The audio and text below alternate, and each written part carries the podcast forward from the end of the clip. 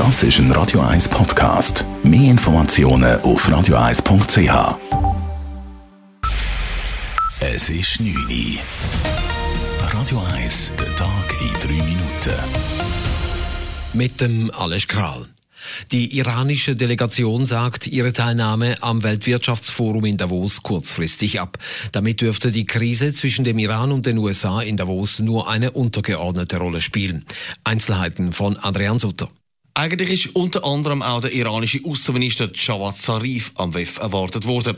Und man hat insgeheim gehofft, dass es mindestens informelle Gespräche zwischen der iranischen und der amerikanischen Delegation gibt, Davos. Wo man über die neueste Eskalation im Konflikt zwischen den beiden Ländern hätte können reden.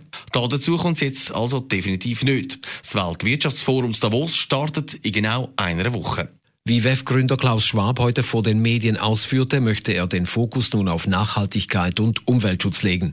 Neben US-Präsident Donald Trump dürfte darum die schwedische Klimaaktivistin Greta Thunberg im Zentrum des Interesses stehen.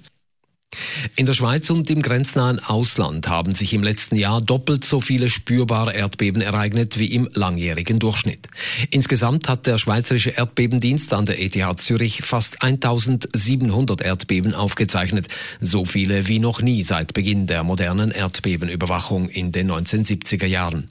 Eine unmittelbare Gefahr bestehe deswegen für die Schweiz aber nicht, sagt der Seismologe Manuel Hobiger. Daraus kann man jetzt nicht unbedingt schließen, dass jetzt ein starkes Erdbeben in der Schweiz in naher Zukunft passieren würde.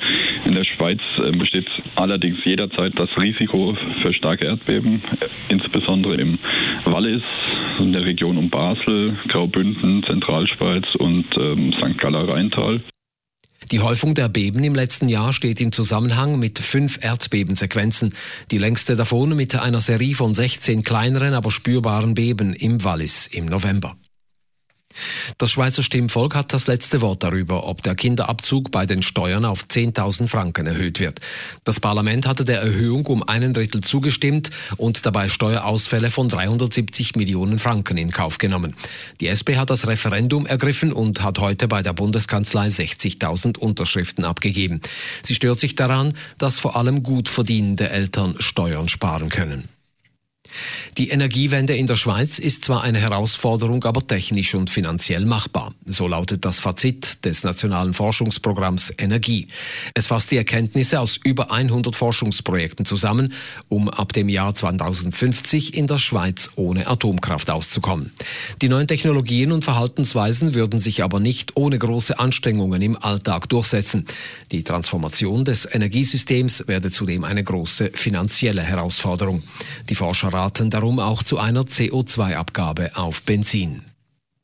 Die EU lässt sich die grüne Wende eine Billion, also 1000 Milliarden Euro kosten. Aus Europa soll bis ins Jahr 2050 der erste klimaneutrale Kontinent werden. Das Geld soll etwa zur Hälfte aus dem EU-Haushalt kommen, der Rest von den EU-Staaten und von privaten Investoren. Radio 1 Wetter. Es gibt eine klare und kalte Nacht mit Temperaturen bei minus 3 Grad. Morgen Mittwoch hat es dann zuerst Nebelfelder, die lösen sich aber rasch auf und es gibt wieder einen sehr sonnigen Tag. Die Temperaturen die klettern am Nachmittag auf milde 8 bis 10 Grad. Das war der Tag in 3 Minuten.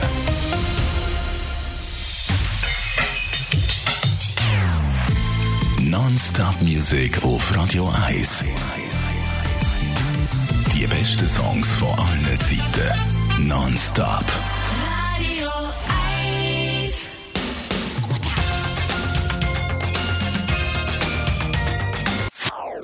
Das ist ein Radio 1 Podcast. Mehr Informationen auf radio1.ch.